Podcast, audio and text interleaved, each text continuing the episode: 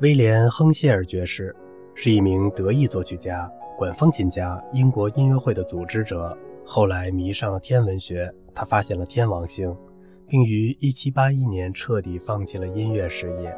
他寻找新星球已经到了无比狂热的地步，以至于在自己开的某些慈善音乐会上也会把望远镜架在窗边，这样幕间他就可以观察星空。海顿的《伦敦笔记》。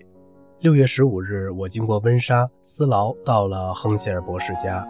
在那儿，我看见了那台伟大的望远镜。那家伙有四十英尺长，直径五英尺。虽然巨大，但制作精巧，一个人便可以轻易地转动它。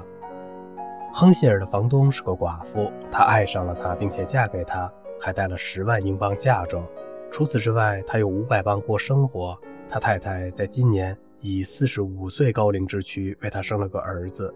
十年前，他让姐姐搬来住，他姐姐为他的观测提供了巨大的帮助。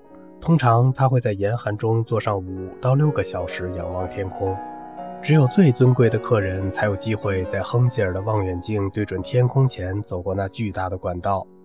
乔治三世在1787年的一天拜访了亨希尔，满心欢喜地向坎特伯雷大主教展示了这通向天国之路。